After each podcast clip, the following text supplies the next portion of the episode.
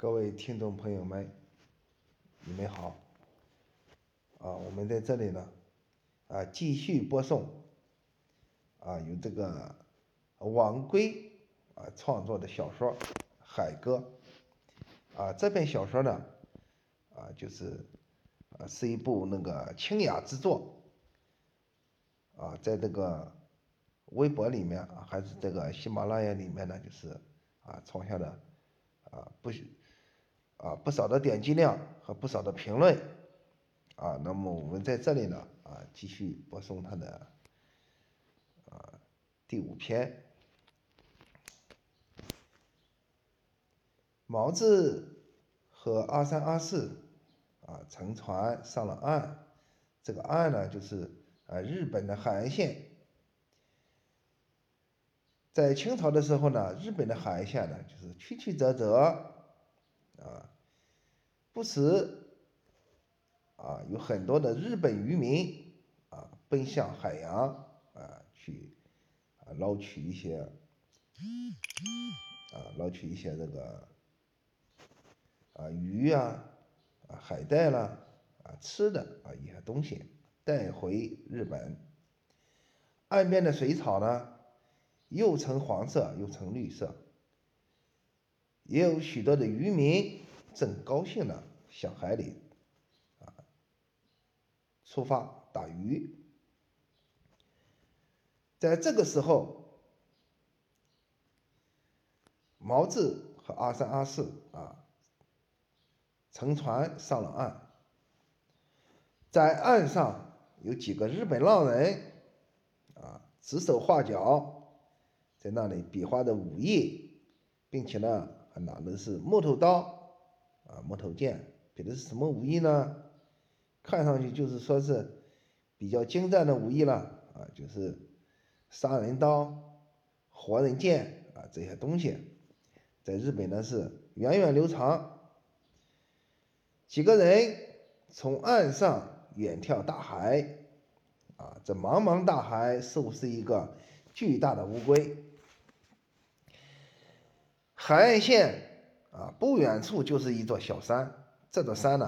啊，在日本呢还是很有名气的。小山的那边还是山，山隔着山，水隔着水。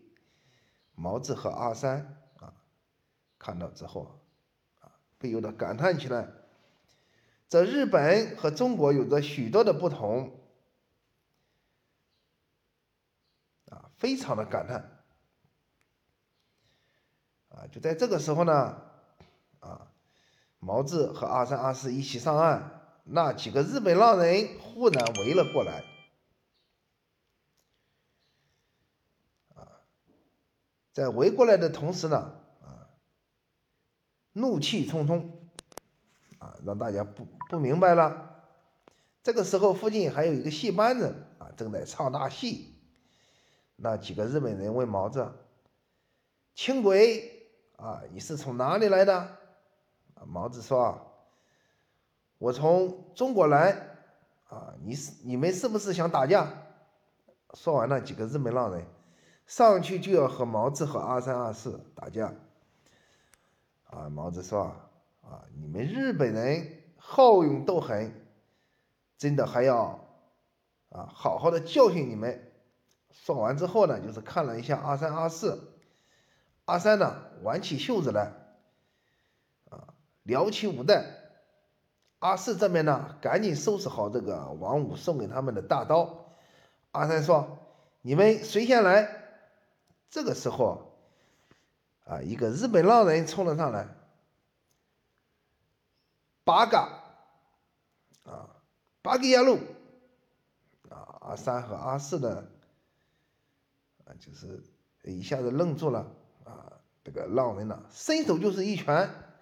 这个阿三头一晃，啊，躲过他这一拳，然后一个转身，运足气，顺手一推，啊，这个浪人呢一下子就闪开了，啊，这个时候呢就是比武已经开始了，啊，毛子说阿三使出迷踪拳来，上左封右下踢，啊，阿三呢是照他照这个毛子所说的去做，同时呢。又沉下丹田上去就打，这个浪人呢摔在了地上。哎，在这里我们说一下，霍元甲所传的迷踪拳啊，这个拳术非常适合中国人训练，既可运气又可封敌，绝不至于一般套路，而且动作呢是又快又猛。那个浪人见三个人不同一般，啊，打输了不承认，然后呢，赶起吹起了这个啊哨来，啊，在日本呢，就是在清朝的时候呢，就是日本国刚刚发生了这个戊辰战争，然后呢，这个浪人呢也是军人，啊，老百姓呢也是那个军队啊，所以说呢，看到了几个中国人呢。赶起，赶紧的吹起了这个啊哨来，这一吹哨不打紧，一下子围过来上百人啊，里面有二十多个浪人，既不怕死也很刁钻。外面呢有七十多个人啊，都是附近渔村的人，跟那个日本浪人呢勾结在一起，霸占海区，并且呢也不向啊日本的这个政府呢缴税。毛子和阿三、阿四啊，啊，被人围住了啊，在这个时候呢，就是非常的危险。众人正要动手，毛子和阿三、阿四啊，心里早就想好了，大不了一死了。阿四这个时候也不示弱，但是呢，这个武功虽然高强，阿四比阿比阿三的武功要高强，但是面对着白百十号人。无法施展开，危急关头，只听见那个毛子大喊一声：“啊，原子弹，原子弹来了！”哎，这几个日本浪人呢，听不懂中国话啊，但是呢，有几个学过文化的日本浪人呢，哎，似乎从毛子的这句话上想到了很多的问题啊。关键时刻，其中有一个叫柳生静云的啊浪人。把众人制住，大喝一声：“哎，先不要动，不要动！这几个人是我的朋友，是要到幕府将军那里去啊！你们先不要动。”所以说呢，讲完这个话，啊，其他的几个日本人呢，待在那里啊，不会动了。又加上那个柳生静云，在日本的名声呢是非常的显赫。哎，这种情况下。百十号人就听了柳生静云的话，啊，闪出一条路来。柳生静云，啊，就是说把，啊，拨开众人，领着几个中国人，啊，离开了这个危险的码头。柳生静云给三个人边开路边说：“啊，是幕府将军请他们到日本来的，啊，你们不要为难他们。”好不容易，柳生静云呢给三个人开了一条道。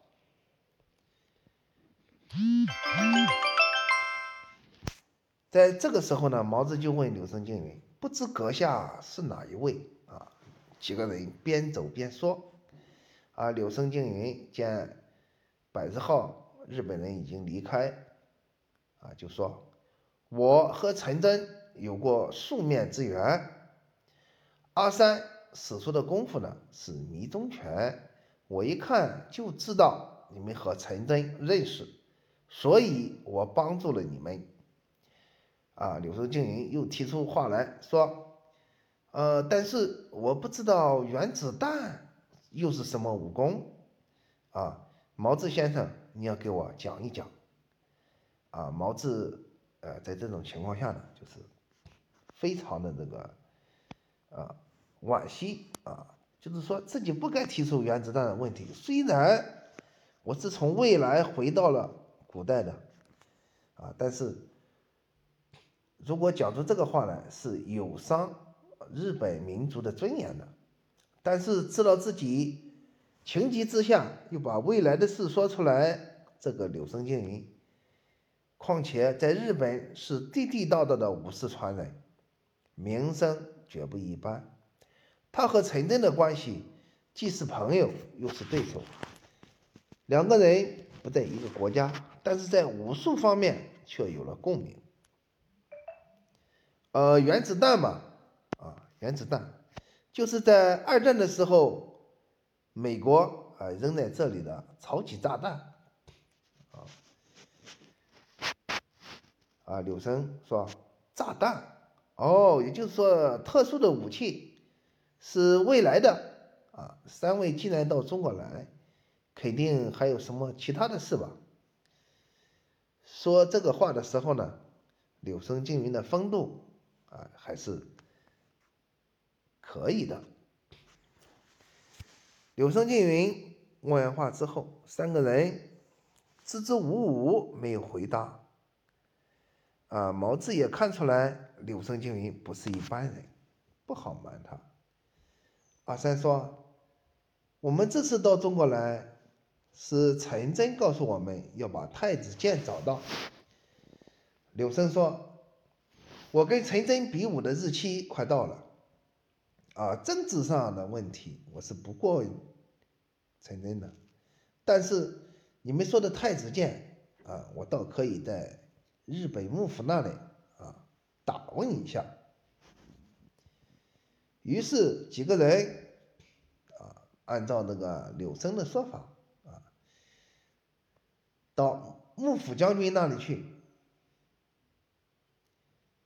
到幕府将军那里，走过了许多波浪的波浪形的山，啊，到处的污泥散发出臭味，农民的麦田。整齐的放在地间，正等待军队和浪人的收取。毛子在古代啊，武功就跟霍元甲学了两天，幸好二三二四会两下，再加上王五的大刀，也可以命令一些同盟会的会员啊，遇到危难吹吹历史啊，说说文化，或许能搪塞一切。啊，就在这个时候，柳生的妹妹出现了毛子的跟前。毛子眼前一亮，呵，有点意思。啊，这个柳生的妹妹，头发和眼睛还是很漂亮的。毛子呢，啊，喝了一口气似的。啊，柳生说：“我妹妹是同盟会会员。”我跟幕府将军很熟，诸位既然来到日本，要好好玩一下，以尽我柳生的地主之谊。柳生的妹妹说：“啊，小妹不才，啊，是孙中山先生啊让我做的同盟会会员。我听过他的演讲，在中国和日本都要走日资本主义道路才行。”毛子先生，你又怎么认为？毛子说：“日本北海道是很漂亮的地方。作为日本，虽然支持孙先生的同盟会，而且对中国要建立大东亚共荣圈啊这样一个问题，实质上是资本主义的本质啊。但是日本呢？”在资本主义的本质上，还要侵略中国的资本主义，而天皇作为一个老封建家，怎能不知道这样的问题呢？日本啊，日本的资本主义的成建，又怎能延续日本的皇权呢？啊，柳生的妹妹，她的名字叫柳生健，她说：“照你这么说，日本。”封建要侵略清朝，而资本主义要侵略孙中山先生，那么一个日本的小国怎么能够做到呢？先生，你过于警惕了。毛子心里想：马上日本就要参与八国联军的战争，难道你们日本的诡计，我一个未来的人还不知道吗？啊，几个人。说着笑着，就到了幕府。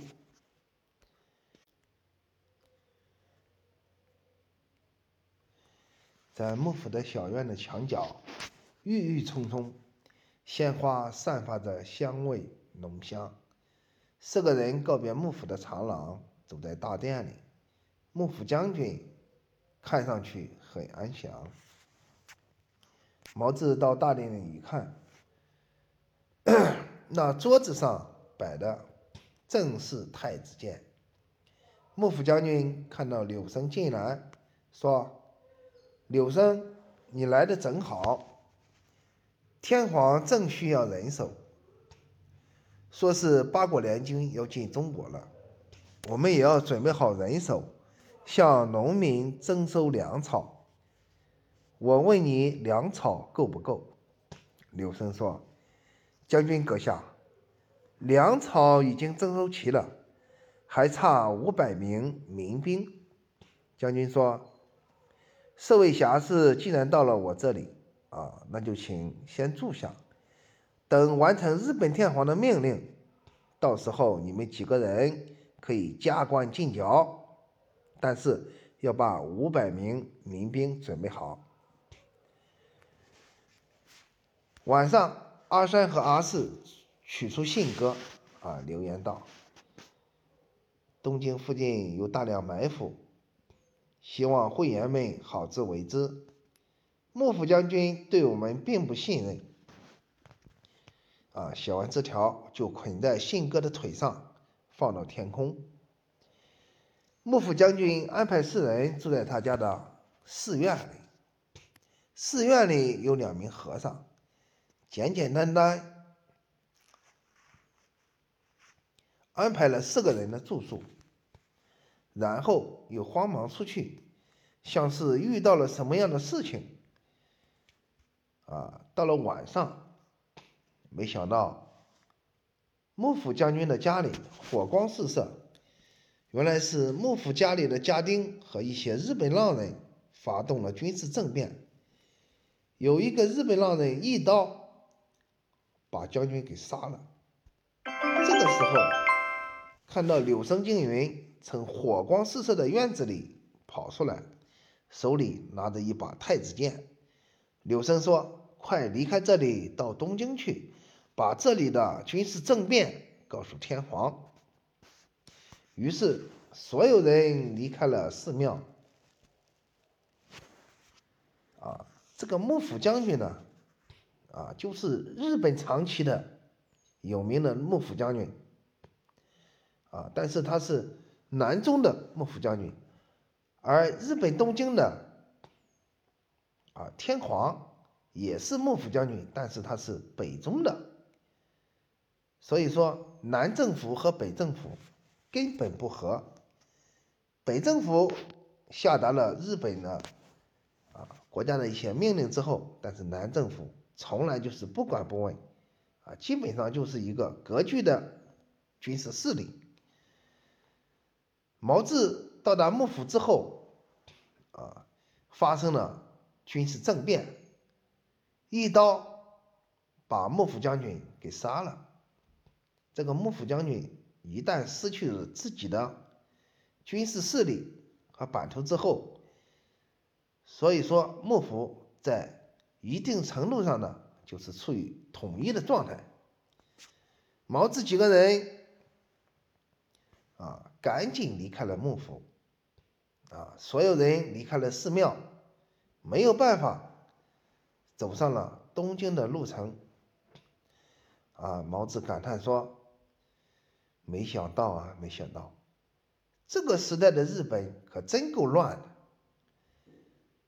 柳生说，自日本的内战以来，实现了明治维新，天皇将天将全国划分为三府七十二县，由中央委派知事直接管辖，改革了封建制度，以适应资本主义经济的发展。一八八九年，啊，颁布了大日本帝国宪法，设立国会，确立近代天皇制。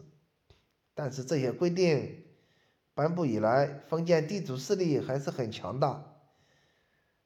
这些浪人不只要杀死幕府将军，还要杀死日本天皇。我们连夜到东京去。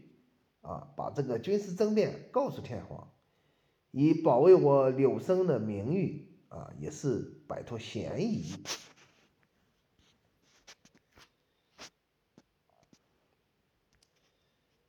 啊，我们把话再说回来啊，却说芍药哎和陈真，还有四十名精武会员，精武剑被打得不能动了。西塞呢，急得每天吱吱叫。芍药中了邪，神志不清，整天就是说：“毛先生，毛先生，你要把我带到未来去，不能抛下我不管。”陈真和精武舰上的人也希望芍药快一点醒来。陈真说：“眼下你们要到陆地上去买给芍药，那几名精武会员。”有几个会水的，抢着要到日本的港口去，拿着陈真给的银两。那几名精武会员到了日本港口以后，毛子四人刚刚离开，又顺便到药铺里去抓药。在抓药的时候，听见一些顾客议论，说是幕府里发生了暴动，有三名中国人。有一个日本浪人，都死了。啊，那几名警务会员赶紧回去，告诉了陈真。川岛芳子在晚上的时候发现一只信鸽飞过来，于是马上打开纸条看了留言，然后呢用刀子把鸽子给囊死，啊，纸条撕烂扔到了海里。陈真听了那几名精武会员的话，知道他们到日本是凶多吉少，于是命令那几名精武会员弃船逃生。芍药吃了药之后渐渐苏醒，船里的粮食也不够，在远处发现了一个渔船，大喊：“船夫，快过来！”于是四十多人全部上了渔船，回国了。坐了一天的船，远处的青岛迷迷茫茫，附近的渔船又苍苍黄黄。中日的海战让中华的大地苍苍桑桑。逃生渔船终于回到了祖国。这一次出海，让芍药和金武会选。都经历了不能忘记的创伤。毛志和阿三、阿四牺牲在日本了，啊，这是精武会员所认识的，啊，但是实际上毛志和阿三、阿四已经去了日本的东京。精武会员上了岸以后，陈真和芍药决定给三个人呢烧香立碑，也算没有白死。陈真决定把芍药送回泰安。但芍药在先生的碑前哭哭泣泣，啊，他怎么说的？先生，虽然你不在了，我会想念你的。我第一眼就看上你了，决定跟你一辈子。先生，我们下辈子见吧。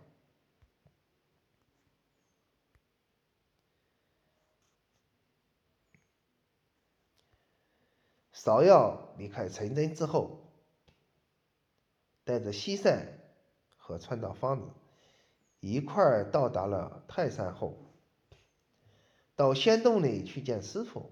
啊，见师傅已经闭目了，身体还仍然打着坐。芍药摸了摸师傅的鼻孔，发现他已经没气了。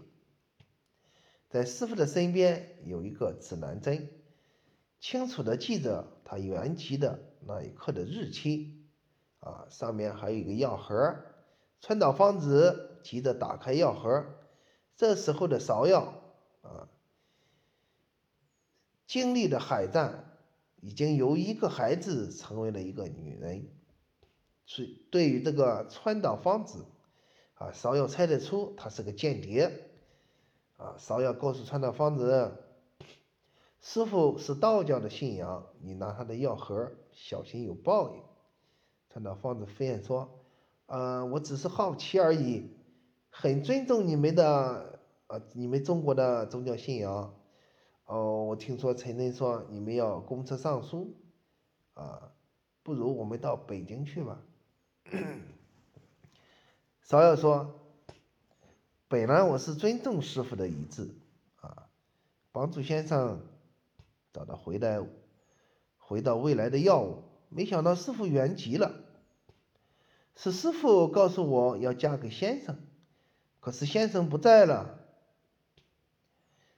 芍药这样一个女孩子啊，她的舅舅是曾国藩的手下，但是在鄱阳湖不幸战死。这次到北京要找到舅舅的同乡。芍药把西塞放在了泰山的野花园里，希望西塞和死了的师傅在一起很快乐生活，希望仙洞里有了西塞，师傅不再寂寞。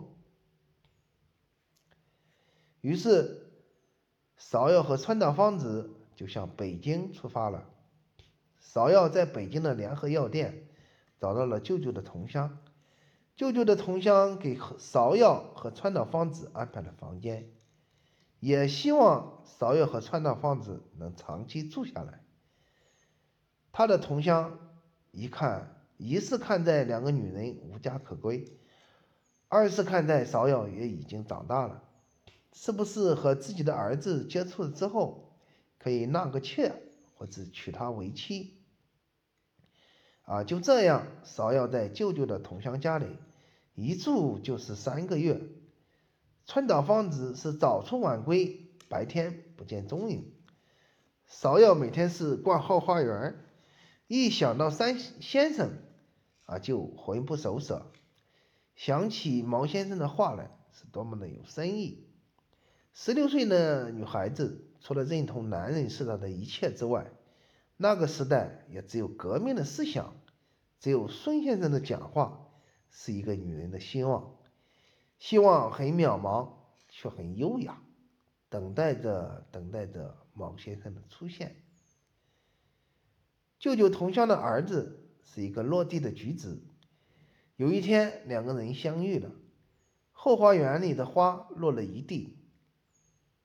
桂树也落了一地花，天上的月亮也落了一地花。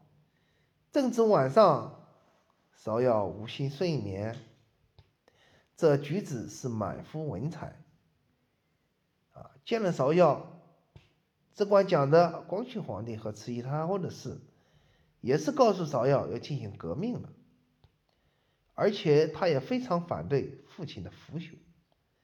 芍药。在看他讲革命的时候，眼睛里一闪。这时候他失落了，因为听到是“革命”这个词的时候，他发现他对面的男人并不是毛先生。过了半年，舅舅的同乡啊，给两个人定了婚嫁的日期。